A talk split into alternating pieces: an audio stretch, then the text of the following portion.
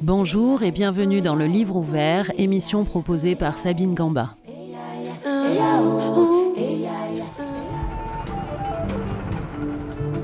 Banjo n'avait aucun plan, aucun but délibéré, aucun objectif précis en venant à Marseille. C'était tout simplement le port dont parlaient tous les marins du monde, le grand port merveilleux, dangereux, fascinant, où tout était possible. Et il ne voulait rien d'autre que s'y rendre.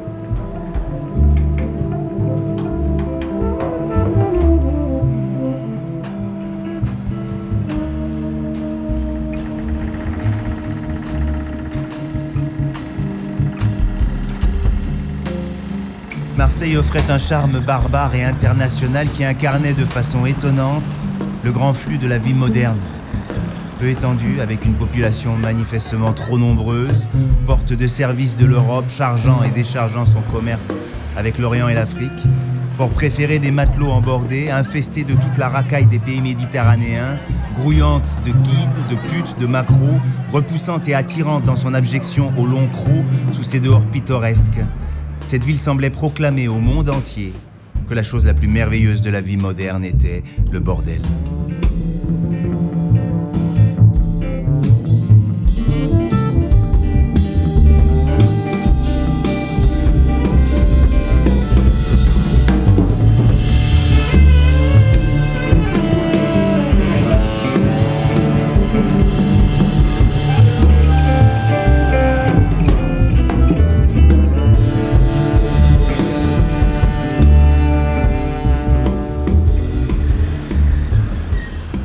De Banjo vibrait de se trouver là, sur le quai du port, là où les poissons, les légumes, les filles et les jeunes macs, les chats et les chiens bâtards, et mille autres choses se mêlaient, s'aggloméraient en un tourbillon de puanteur et de viscosité. Merveilleuse Marseille, encore plus merveilleuse à ses yeux qu'on ne le lui avait dit. Sans compter, Banjo se donna tout entier, corps et bien, aux filles et à la vie qui l'entourait. Vous venez d'entendre le début du film Claude Maquet de Harlem à Marseille, film de Mathieu Verdeil que j'ai le plaisir d'accueillir aujourd'hui. Bonjour. Bonjour. Mathieu Verdeil, tu vis et tu travailles à Marseille, tu es photographe, monteur et réalisateur, et depuis 25 ans tu travailles pour la télévision. Ton domaine de prédilection est le secteur culturel et artistique, tu réponds à des commandes pour des musées et des institutions telles que le MUSEM, la friche de la Belle de Mai ou encore le Palais de Tokyo. Tu mènes également tes propres projets artistiques qui vont de l'art urbain au projet scénique. C'est ainsi que tu collabores avec des artistes ou des chorégraphes. En 2020, tu réalises dans l'armure d'Abraham un documentaire de création avec l'artiste Abraham Poincheval. Toujours en 2020, Marseille et les Américains, un documentaire historique sur la présence américaine à Marseille pendant la Seconde Guerre mondiale. Et cette année, tu crées et réalises un portrait de l'écrivain jamaïcain américain Poète et romancier vagabond des années 1920, le précurseur de Harlem Renaissance et de la négritude, intitulé Claude Maquet de Harlem à Marseille. Le livre ouvert a accueilli cette année deux émissions autour de cette figure insaisissable et libre qu'est Claude Maquet, l'une avec Armando Cox qui expliquait sa vie vagabonde et les musiciens Alexandra Sadger et Jamel Tawad qui ont chanté le célèbre Shake That Swing que l'on retrouve dans Banjo, l'autre avec Renaud Bouc des éditions marseillaises Héliotropisme qui vient de publier Romance in Marseille. Mathieu Verdeil, qu'est-ce qui a déclenché ton intérêt pour euh, Claude Maquet? Quand as-tu commencé à faire euh, ce documentaire? Et, quelle était l'ambiance lorsque tu décides de faire ce film? Est-ce qu'il y avait déjà cet entrain pour, euh, pour Claude Maquet et Harlem Renaissance que l'on voit fleurir ici à Marseille? Alors, j'ai découvert Banjo grâce à Tatou, euh, Tatou alias Moussuté, c'est-à-dire le, chanteur, un des chanteurs de Massila Sound System. Et je bossais avec eux en 1900. Non, je, On est... je suis pas aussi vieux que ça. On... Je travaillais avec lui en 2007 et 2006-2007 à... la création de son DVD. Et euh, lui, son... il a créé le groupe Moussuté vraiment en hommage à, Claude Mackay et à Banjo. Euh, c'est comme ça que j'ai découvert le livre. On a fait un clip à cette époque-là. Ce clip n'a jamais pu sortir euh, pour des questions de, de droit d'image, mais j'ai découvert le... comme ça Claude Mackay donc en 2006 et j'ai été assez estomaqué de ce livre incroyable, de par ses ambiances, euh, ses ambiances musicales, et aussi la découverte du quartier réservé. C'est-à-dire, c'est un formidable documentaire sur ce quartier qui a été dynamité par les Allemands, mais qui avait une vie euh, euh interlope, euh, une vie des, des, bordels et des musiques assez intéressante et assez fascinante. Et, voilà, donc je suis rentré dans cette ambiance-là, et puis euh, j'ai aussi découvert son autobiographie euh, à la suite de ça, et pareil, son, sa vie, la vie de ce vagabond est, vraiment géniale. Donc du coup, j'ai tout de suite eu envie de faire un film. C'était 2007-2008, à ce moment-là, Armando Cox a, a monté aussi une exposition au MUSEM. Euh, et donc, c'est vrai que ça a permis d'approfondir un peu les, mes connaissances. Et euh, donc, depuis cette époque-là, j'ai toujours rêvé de faire ce film, mais malheureusement, j'ai rarement, quoi, j'ai pas réussi à rencontrer de producteurs ou de diffuseurs qui ont, qui étaient motivés euh, comme moi pour ce projet. Donc, ben, j'ai attendu au fur et à mesure des années, j'ai essayé de développer plusieurs fois des projets, de proposer à des producteurs. Ça n'a pas pris, mais j'ai toujours gardé cette envie. Au fur et à mesure des années, j'ai euh, continué à, rassembler des documents, à faire des interviews. Et finalement, euh, l'année dernière, j'ai réussi à obtenir une bourse de création euh, du consulat des États-Unis qui m'a offert la possibilité de enfin faire ce film. Donc, c'est un travail qui s'étale sur 15 ans pratiquement, et depuis un an, un an de travail acharné cette dernière année 2021 pour finalement aboutir à, la fin de l'été à une belle projection, une belle avant-première au Théâtre Sylvain. Euh, où on a fait un concert, de la danse et la projection du film. Mm, c'était fin août, c'était super. Banjo, c'est la chronique de la vie des Noirs américains. C'est un témoignage incroyable des Noirs à cette époque-là. Dans Marseille en plus. Et bon, comme moi je vis à Marseille depuis plus de 40 ans, le banjo, ça me renvoie à, ma, condition, à ce que je peux rencontrer ici, de gens non nés à Marseille, qui sont arrivés à Marseille. Ça donne du recul par rapport à l'autre, à l'altérité. Et ça permet de se, de se construire par rapport aux autres, puisque ça raconte une rencontre de gens différents, de différents horizons, comment ils peuvent interagir et vivre ensemble.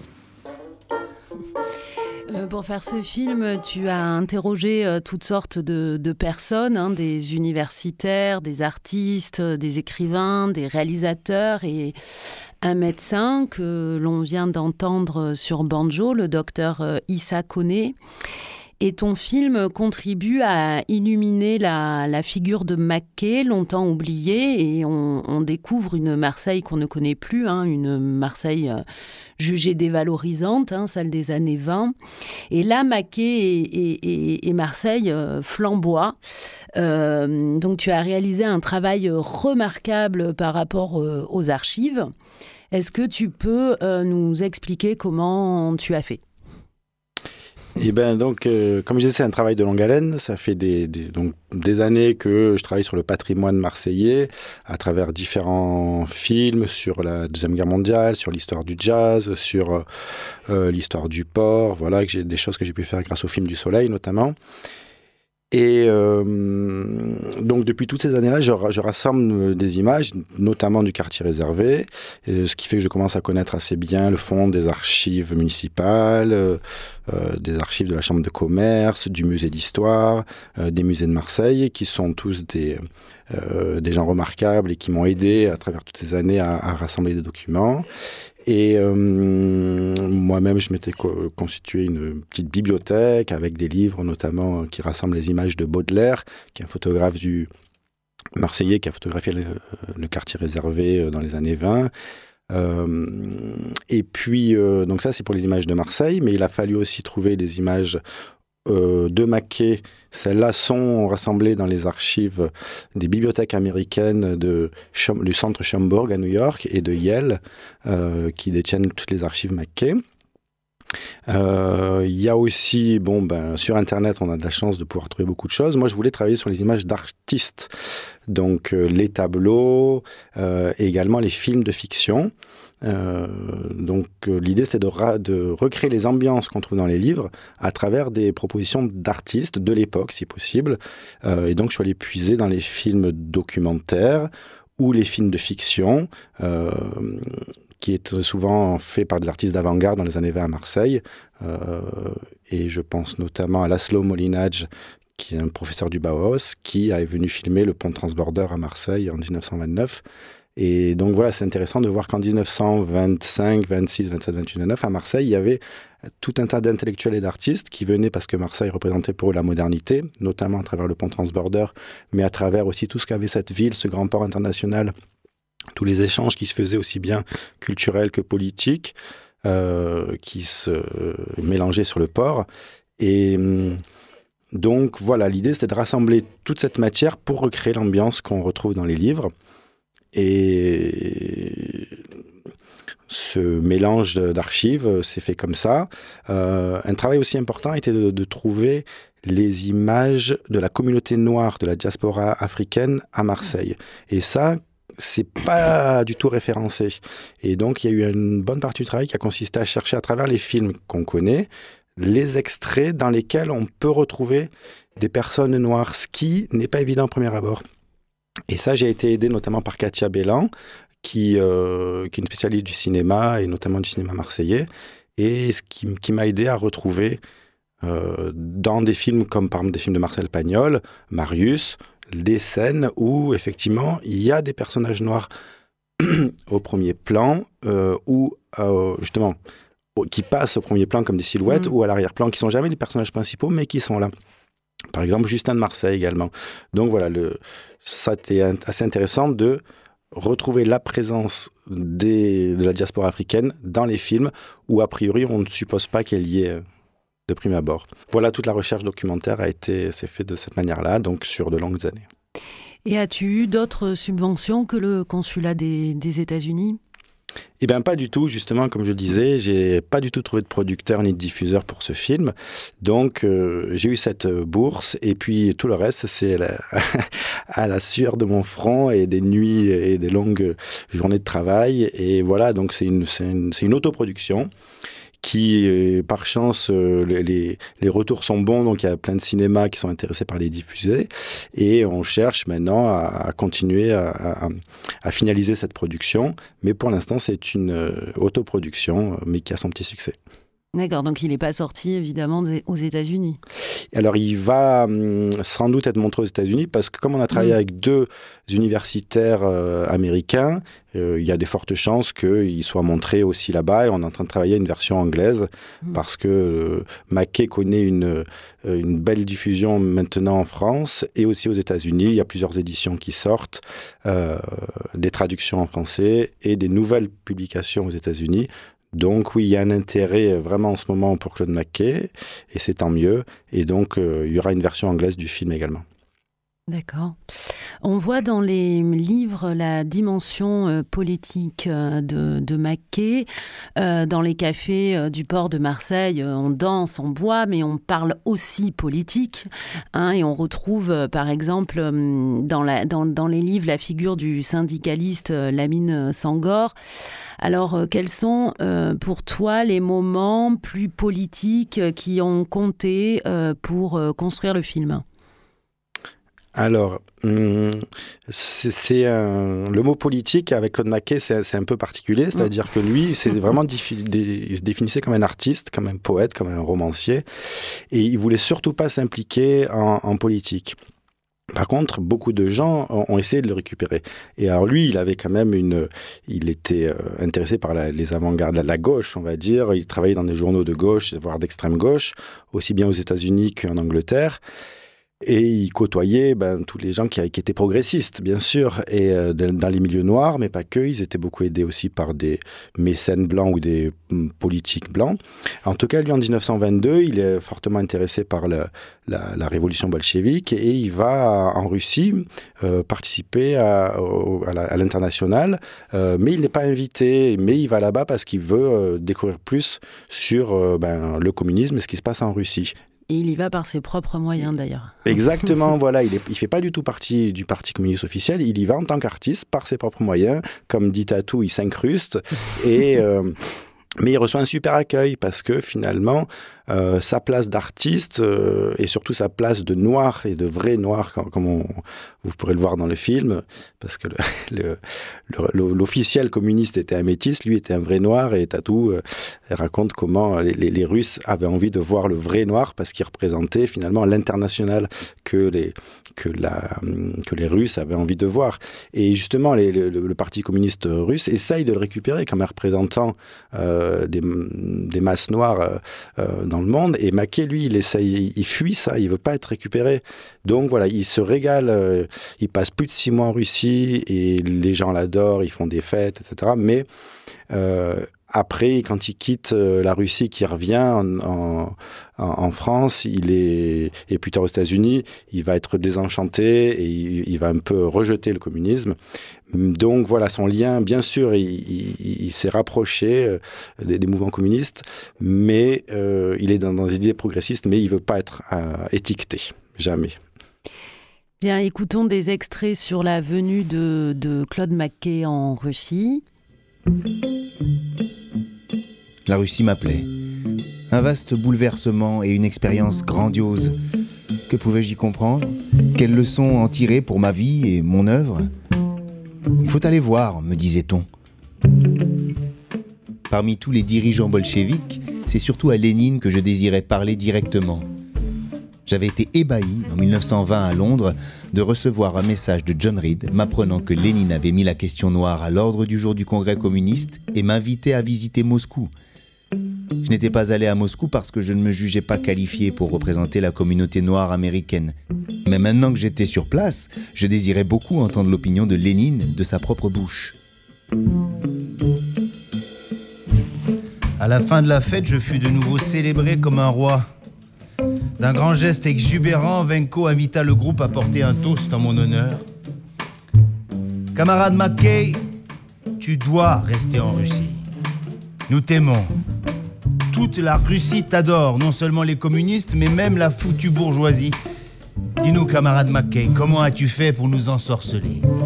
Est-ce la magie noire dont nous avons entendu parler? Camarade McKay, nous sommes sous ton charme. Nous voulons tous te garder. Reste avec nous pour toujours. Nous te voulons dans tout le pays, camarade McKay. Mon cœur est brave et mon dos est large et robuste.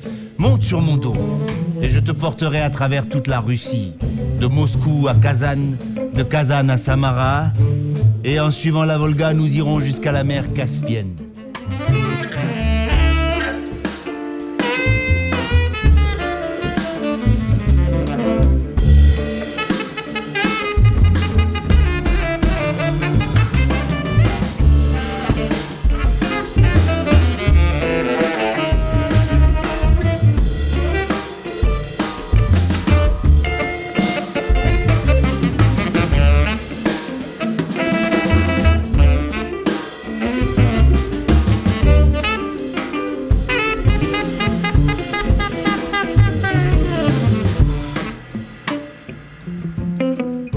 Bien que je n'ai séjourné qu'à Moscou et Pétrograd, j'avais déjà beaucoup voyagé de triomphe en triomphe. Devais-je aller plus loin au risque d'une désillusion ou bien faire ma sortie en pleine gloire en emportant le précieux trésor de mes souvenirs dorés? Il me sembla plus logique de partir maintenant. Écoutons le Cheikh Zaxing de Papa Charlie Jackson datant de 1925.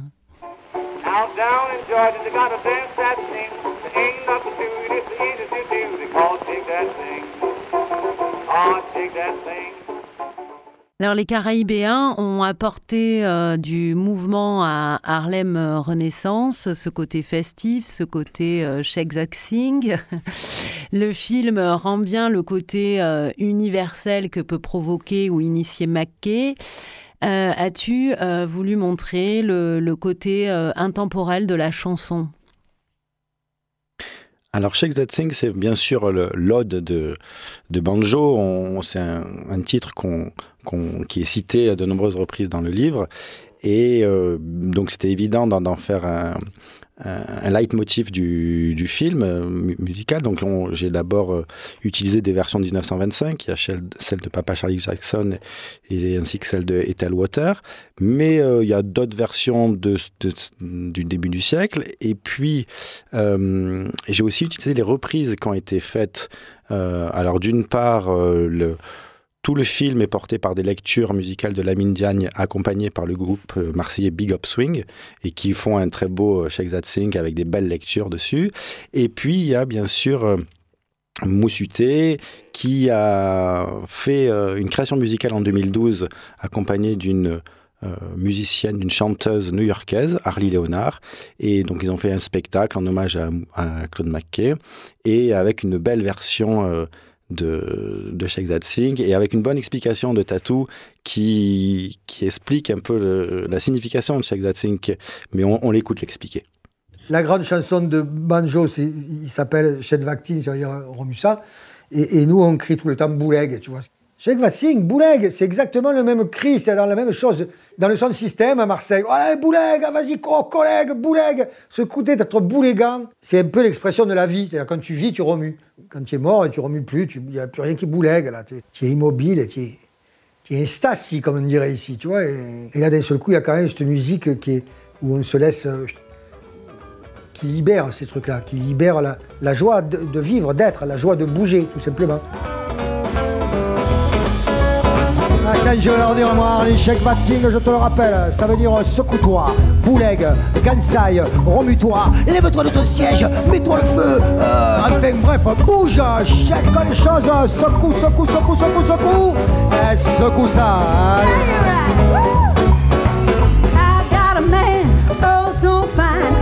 Shake his good thing all the time. He can shake that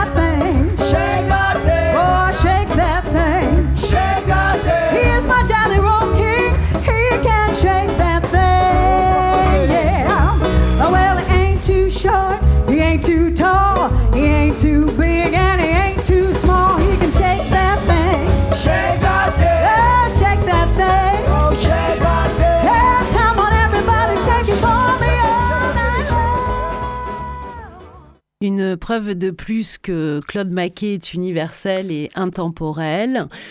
Vous pourrez voir Claude Maquet de Harlem à Marseille de Mathieu Verdeil au cinéma L'Alhambra à Marseille le 26 novembre à 20h.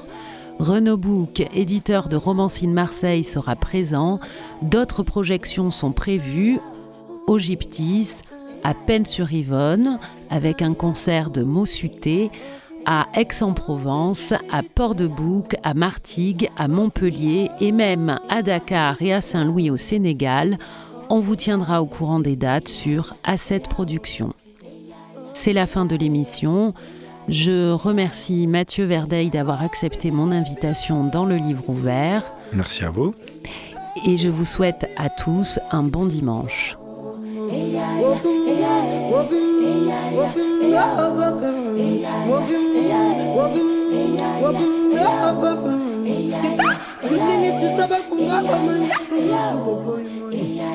Boy,